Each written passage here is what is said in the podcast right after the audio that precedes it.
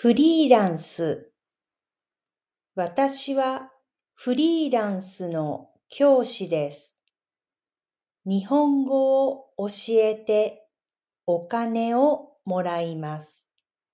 そして毎年国に税金を払います。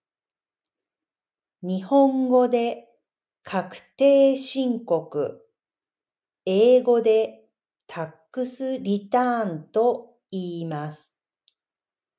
タックスリターンは時々わからないことがあります。今日友達に電話しました。